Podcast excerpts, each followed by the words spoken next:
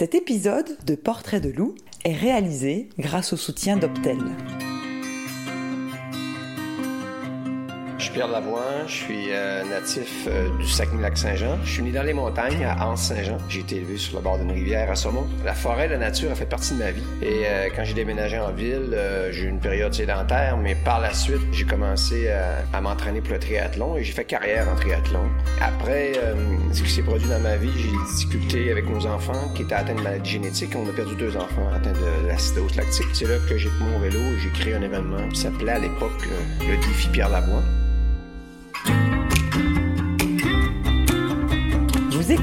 Portrait de loup, le podcast de l'Ultra Trail Arikana. Entre portraits et récits de course, venez explorer avec nous l'univers d'un coureur, son parcours, son quotidien, ses défis, ses doutes. Je suis Aurélie Lévy et aujourd'hui, je vous propose de partir à la rencontre de Pierre Lavoie. Bonne écoute! La trail, ça a toujours fait partie de ma vie. Sans le savoir, à l'époque, euh, on courait en forêt. C'était ça. C'était pas, on n'était pas les coureurs de trail. Mais dès le départ, j'avais su que si je voulais courir longtemps, parce que je devais m'entraîner pour les Ironman, donc j'avais un marathon à courir, euh, c'était beaucoup plus facile pour moi, après avoir couru longtemps en forêt, d'aller faire du vélo après. On dirait que mon corps absorbait mieux le, kilométrage. C'était beaucoup plus agréable. Donc, euh, j'ai eu la chance de courir en forêt presque toute ma carrière.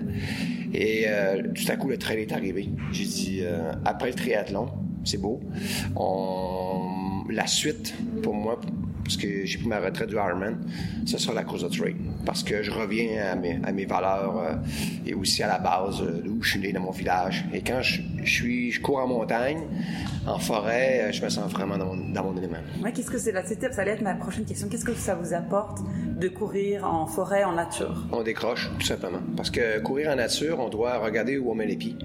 Et notre cerveau ne peut pas se préoccuper de nos problèmes quotidiens. Tu dois te préoccuper de ce qui est devant toi. Tu décroches vraiment. En forêt, tu ne peux pas pas décrocher. Et euh, ça fait partie justement de, de, se libérer de tous nos soucis de la ville, euh, nos contraintes personnelles ou professionnelles. Et euh, quand on ressort de la forêt, on est vraiment rempli d'énergie. On a le goût de finalement de, de reprendre le travail, puis on a beaucoup plus d'énergie donc, euh, moi, la sensation de courir en forêt, j'avais réalisé que c'était naturel. Et quand je courais à une vitesse, euh, je dirais, euh, d'endurance, je venais en symbiose. J'étais comme euphorique. On appelle ça la, drogue du coureur, mais je la, la retrouvais pas sur la route parce que je devais gérer de la sécurité. Je la retrouvais pas à vélo non plus parce que je devais gérer de la sécurité. Et en natation, je devais penser à ma technique mais courir en forêt, je, je, pensais absolument rien. Donc, c'est vraiment le sport qui, selon moi, te fait plus décrocher.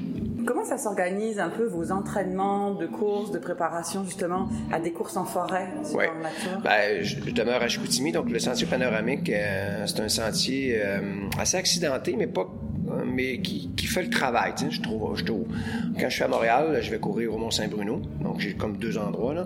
Et euh, pour augmenter mon volume et mon intensité, euh, je ferai un des super sentiers que personne ne connaît au Québec, le rivière éternité Anse-Saint-Jean. Donc on court pendant 27 km le long du fjord et c'est vraiment extrêmement technique. Donc c'est un parcours euh, pas facile, qui dure au moins trois heures et demie à quatre heures, mais qui te demande, tu es en autonomie, tu dois amener, il n'y a pas beaucoup d'eau, donc c'est là que tu apprends, puis c'est là que, j'ai, que je fais mes meilleures sorties. Quand j'arrive de l'autre côté, en Saint-Jean, je, sais que, OK, là maintenant je suis prêt pour faire des bonnes courses. il y a aussi ça, en fait, dans le trail aussi, il y a aussi toute la d'encore mieux se connaître soi, de gérer sa course. Le côté gestion, il est beaucoup plus important. Totalement. Voyez-vous, c'est ce qui fait la différence.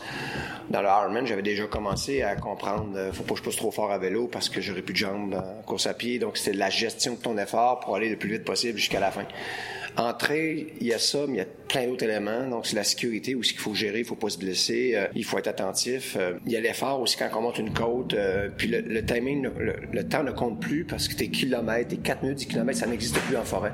Et ça, je trouve ça très agréable. Ça te permet de mettre le chrono de côté puis dire maintenant, c'est l'épreuve. Je relève une épreuve. Le but, c'est de traverser la ligne. J'essaie de faire du mieux que je peux, mais le but, c'est de traverser la ligne. Puis ça, ça ressemble beaucoup un peu à ce que je fais aujourd'hui avec le grand défi. Nous, on n'a aucun chronomètre dans tous nos événements. Parce qu'on veut que ce soit inclusif pour le maximum de gens. Le but, c'est que tu as une épreuve à réaliser. Et quand on fait du trail, c'est un peu ça, tu as 20 km à faire, un 15 ou un 65 ou un 125. Le but, c'est de réussir à se rendre jusqu'au bout. Maintenant, gère ton effort, monte les côtes à pied, euh, trouve la façon de monter le plus rapidement possible, ménage tes mollets, OK, quand il y a de l'eau, bois, hydrate-toi. Faut... Je trouve ça génial parce que c'est une, épreuve qui est euh, jamais, euh, qui est jamais acquis. Même si t'es tu peux être premier, tu peux te tromper de parcours parce que tu es distrait, tout, tout peut s'écrouler en quelques secondes. Puis en plus, c'est que tu vois personne. Donc, euh, Tandis que quand on fait une compétition sur la route, on peut s'accrocher à quelqu'un qui est devant ou quelqu'un qui peut s'accrocher à toi. Là, tu es en forêt, tu es seul, tu as l'impression qu'il n'y a plus personne. Parfois, la personne est 300 mètres devant toi depuis 5 km. C'est vraiment génial. on a la chance qu'au Québec, on a des belles forêts. On a tout ce qu'il faut pour euh, développer du trail. Puis, euh, vu que c'est un sport qui est agréable, puis qu'il y a le plaisir à l'intérieur, ça, comment on fait pour faire bouger les humains? Comment on fait pour faire bouger les ados et les enfants? Le principal facteur, c'est le plaisir. Ce sera toujours le plaisir. Donc, si c'est un, sport qui est agréable, donc maintenant, il faut le démocratiser. Il faut, faut faire rentrer des, des, des jeunes. C'est sûr que les distances de 125, 160, ça fait peur aux gens. Donc, euh, il ne faut pas trop focuser sur ces épreuves-là. Il faut plutôt regarder qu'un enfant de 5 ans, euh, pas 5 ans, excusez-moi, un enfant de 10 ans qui fait une épreuve de 5 km, pour lui, c'est un marathon. Donc, euh, qu'il réalise, il faut, il faut mettre ça en valeur. Donc, de réussir à faire la distance. Puis, des fois, oublier le chronomètre c'est réussir l'épreuve. Et quand, à ce moment-là, l'enfant a du plaisir, puis il réussit l'épreuve, c'est comme, comme monter l'Everest, non? On ne ment pas aux gens en combien de temps, en combien de temps qu'ils l'ont monté. Mm. Le record, c'est un Français. Là. Il fait en 7h30. On s'en fout qu'il monte en 7h30. Mais le but, c'est d'arriver au sommet. Et quand tu arrives au sommet, tu as vaincu l'Everest. Le trail retrouve ça. Puis ce que j'aime beaucoup dans le trail, moi, c'est le, côté euh, camaraderie. Les gens s'entraident. Il n'y a pas d'arrogance. Il y a pas de... Il y a un respect des gens dans l'effort. Puis euh, ça, on le retrouve en vélo de montagne. On le retrouve dans pas tous les sports. Euh, j'ai retrouvé cette même attitude euh, en vélo de montagne, puis on le retrouve en trail. Ça, moi, ça, me parle beaucoup. Les gens qui respectent l'autre personne à côté. Tu peux être le plus rapide de la journée, mais moi, je considère qu'une personne de 65 ans qui fait la même épreuve que moi a beaucoup plus de mérite que moi, parce que lui, il a tout un message qui est derrière. Et donc, fin de compte, quand je vous entends parler, je me dis que le trail, fin de compte, pour les, pour les jeunes, pour des personnes qui sont plus sédentaires, c'est de, par le fait que l'objectif, fin de compte, il est en soi, il est de franchir la ligne et de gravir la montagne, c'est fin de compte, euh, c'est très, ça, ça, a le pouvoir d'être très inclusif. Exact, puis il y a tout un potentiel pour euh, amener des gens. Il faut que les organisateurs réfléchissent à, OK, maintenant, rendons ça accessible aux enfants, faisons des affaires qui sont agréables, mettons beaucoup d'efforts sur eux. Parce que demain, oui, ils feront un 125. Mais si on n'a pas ces épreuves-là, ces produits d'appel qui font entrer les jeunes pour le plaisir, euh, ça sera toujours marginal, le sport. Il faut vraiment le inclusif. Et pour ça, il faut réfléchir, pour le rendre le plus agréable possible, puis mettre beaucoup d'emphase sur eux. Souvent, on en met beaucoup sur les adultes, mais c'est pas sur eux qu'il faut en mettre. Les adultes, ils s'attendent que ce soit pas parfait. Mais les enfants, quand on met beaucoup d'efforts sur eux puis ont du plaisir, ils amènent leurs parents. et là, tout à coup, tu te rends compte, il y a des familles et ça devient finalement, euh, euh, oui, ça devient une société qui bouge plus. Puis il y a plein de façons de maintenir ton corps en santé. Tu peux nager, mais nager, c'est compliqué. Euh, tu peux rouler, mais rouler, pas tout le monde a les moyens de s'acheter un vélo. Mais courir, là, ça coûte presque rien. Puis tu peux courir à l'année. C'est un beau sport. Puis oui, on l'a développé euh, sur des pistes, on l'a développé sur la route, mais finalement, c'est pas là que ça a commencé la course. Ça a commencé en forêt. Puis euh, bon, alors vous-même, vous êtes donc un sportif. Est-ce que vous pouvez un peu nous parler de comment vous vous organisez, votre équilibre de vie de famille et d'entraînement? Ouais, mais donc moi, j'essaie toujours. Euh, ben, l'équilibre, c'est facile, là, c'est entre 5 et 7 heures d'entraînement par semaine. Point. Si tu dépasses ça, t'en fais un peu trop. Parce que si t'en fais plus que ça, tu devras négliger soit ta famille ou tu devras négliger ton travail. Donc, euh, c'est un équilibre, le sport. Et ça te prend, ça te prend plus euh, trop de temps. Moi, avec les années, j'ai compris, quand je faisais des Ironman, je montais jusqu'à 25 heures d'entraînement par semaine, mais je le faisais pas tout le temps. Je le faisais dans une courte période qui durait à peu près 6 semaines. Après, il fallait que je revienne à une vie normale. Puis entre 5 et 7 heures, c'est vraiment là où tu maintiens vraiment ton, je dirais, ta 90% ta forme physique. Donc, euh, si tu fais à 100% tu augmentes les heures, mais tu fais toujours au détriment de quelque chose d'autre. Puis ça, euh, j'ai vu trop de triathlètes qui se sont lancés dans puis leur femme est partie par un an, parce que c'était, c'était, il y avait, il y avait un déséquilibre. Donc, la pérennité du sport, puis de la, puis de faire de l'activité pour maintenir notre corps en santé passe aussi par l'équilibre euh, dans, que tu vas faire. Donc moi, j'essaie de faire entre 5 et 7 heures par semaine. Puis vu que je fais plein de sports, comme là, je suis blessé en course à pied, mais je fais un peu de vélo de montagne, je fais de la natation, le ski de fond commence bientôt. La haute route, euh, moi, je fais aussi du ski euh, nordique. Donc, je suis toujours capable de faire une heure dans une journée, puis je le mets dans mon agenda. C'est toujours dans mon agenda. Puis quand j'ai pas réussi à le faire, je ferai deux heures la fin de semaine. Donc, pour finir à 7. C'est toujours à 7 heures. Quand j'ai réussi à faire 7 heures par semaine, je me sens vraiment que j'ai pas nuit à personne, puis j'ai réussi à être productif, créatif, puis garder mon énergie. Parce que dans le travail, pourquoi tu as de l'énergie, c'est parce que tu es en forme. Si tu fais trop d'entraînement, tu pas en forme, tu es moins... c'est une question d'équilibre. Oui, tout est interrelié, il faut pas qu'il y en ait un qui vide l'autre. Ah faut que tout le monde se nourrisse, mais sans vider l'autre. Puis tu sais, la performance, euh, je l'ai fait longtemps, puis... Euh, tu le fais toujours au détriment je, parle en connaissance de cause, tu te fais toujours au détriment d'autre chose. Aujourd'hui, je sens que je suis plus en, équilibre. Est-ce qu'on pourrait avoir une petite anecdote de course? Est-ce qu'il y en a une que vous aimeriez partager? Oh, j'en ai plein. C'est des courses, euh, parce que quand je m'entraînais au Centre d'Abexi, à l'époque, euh, j'avais vraiment, vraiment la chance de croiser des ours noirs. Puis tout le monde a peur des ours noirs, mais moi, j'ai pas peur parce que j'en voyais tous les jours, au moins un ou deux, sur mon parcours. Puis, euh, il y a une année, j'ai passé à côté d'un, vraiment, là, à trois pieds de lui. Puis euh, j'étais surpris. Il m'a regardé, il m'a laissé passer. Donc les anecdotes que j'ai, euh, c'est euh, en course se sont passées beaucoup en forêt avec la nature puis les animaux qui sont à l'intérieur, mais c'est surtout des ours, des mamans qui se lèvent debout parce qu'elles veulent pas que je passe devant elles.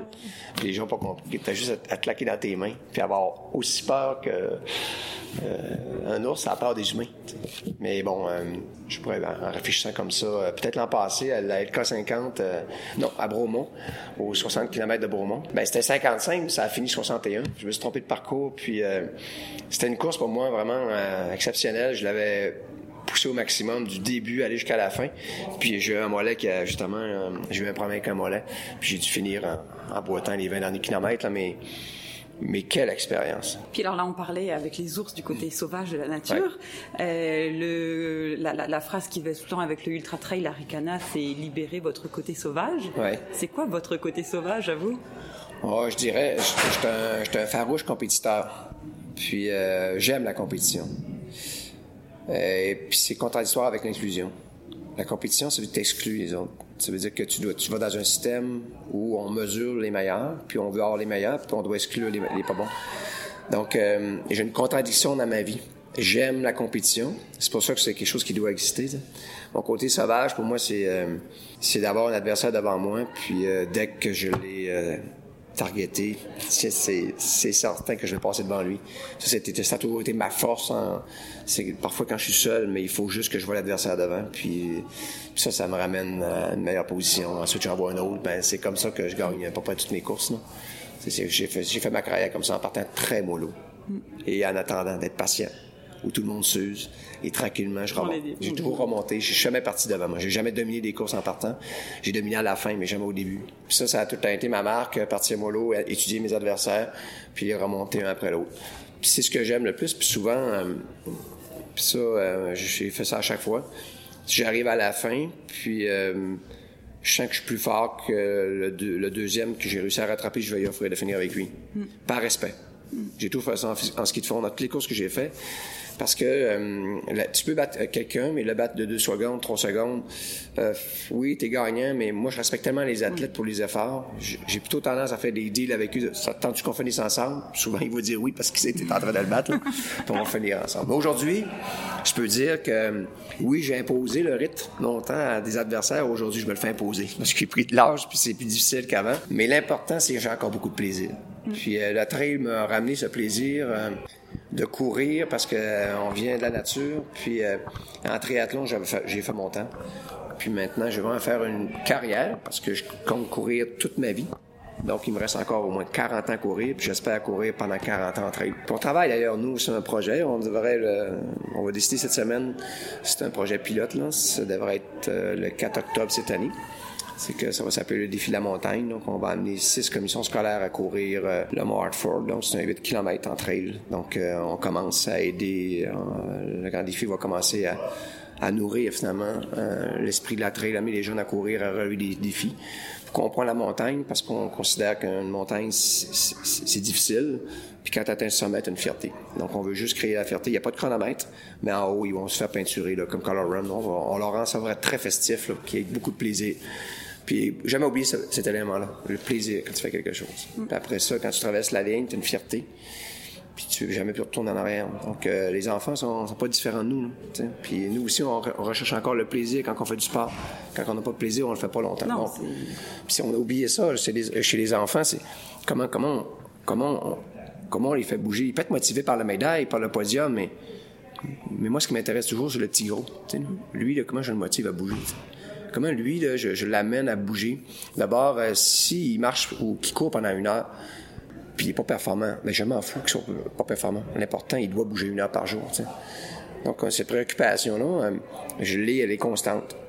Puis l'offre sportive, au Québec, c'était une offre qui ressemble beaucoup au modèle américain. C'est un modèle d'exclusion. Ligue de basketball, de volleyball, de football. Et les écoles secondaires euh, ils se nourrissent de bannières dans le gymnase pour la performance. Qu'est-ce qu'ils font? Ils font au détriment de ceux qui n'ont pas de talent. Pourtant, chaque enfant doit bouger une heure par jour. Donc, euh, moi, ça me préoccupe beaucoup. Et quand arrive un nouveau sport comme le trail, qui est hyper agréable en forêt, c'est pour ça que j'interpelle les organisateurs, soyez inclusifs, incluez tout le monde. Puis faites-les avoir du plaisir, puis relever un défi. Probablement qu'ils vont venir. Puis oui, ils n'ont pas été performants, ils n'ont pas fini les premiers, mais s'en foutent, ils ont tous une médaille à l'arrivée. Ils ils sont tous des loups. Puis euh, ça, c'est la façon d'amener les gens à bouger. Puis ensuite, ils vont bouger toute leur vie. Donc des événements comme comme le Red Aricana, c'est, c'est très important. Puis euh, ça fait partie maintenant de ces nouveaux sports qui vont amener des gens qui avant n'auraient pas fait de sport, maintenant ils vont pouvoir le faire parce qu'on a réfléchi à eux aussi. On n'a pas juste réfléchi à, ceux qui étaient qui réussissaient à courir un 125 en peu de temps. Moi, je fais partie de l'autre groupe, mais je suis préoccupé par l'autre aussi. Parce que dans une société, euh, je dis souvent aux gens, euh, qu'est-ce qui est plus payant? Gagner le classement des, médailles olympiques aux Jeux, olympiques ou de gagner la médaille d'or de la société la plus en forme au monde. La deuxième est beaucoup plus payante pour une société.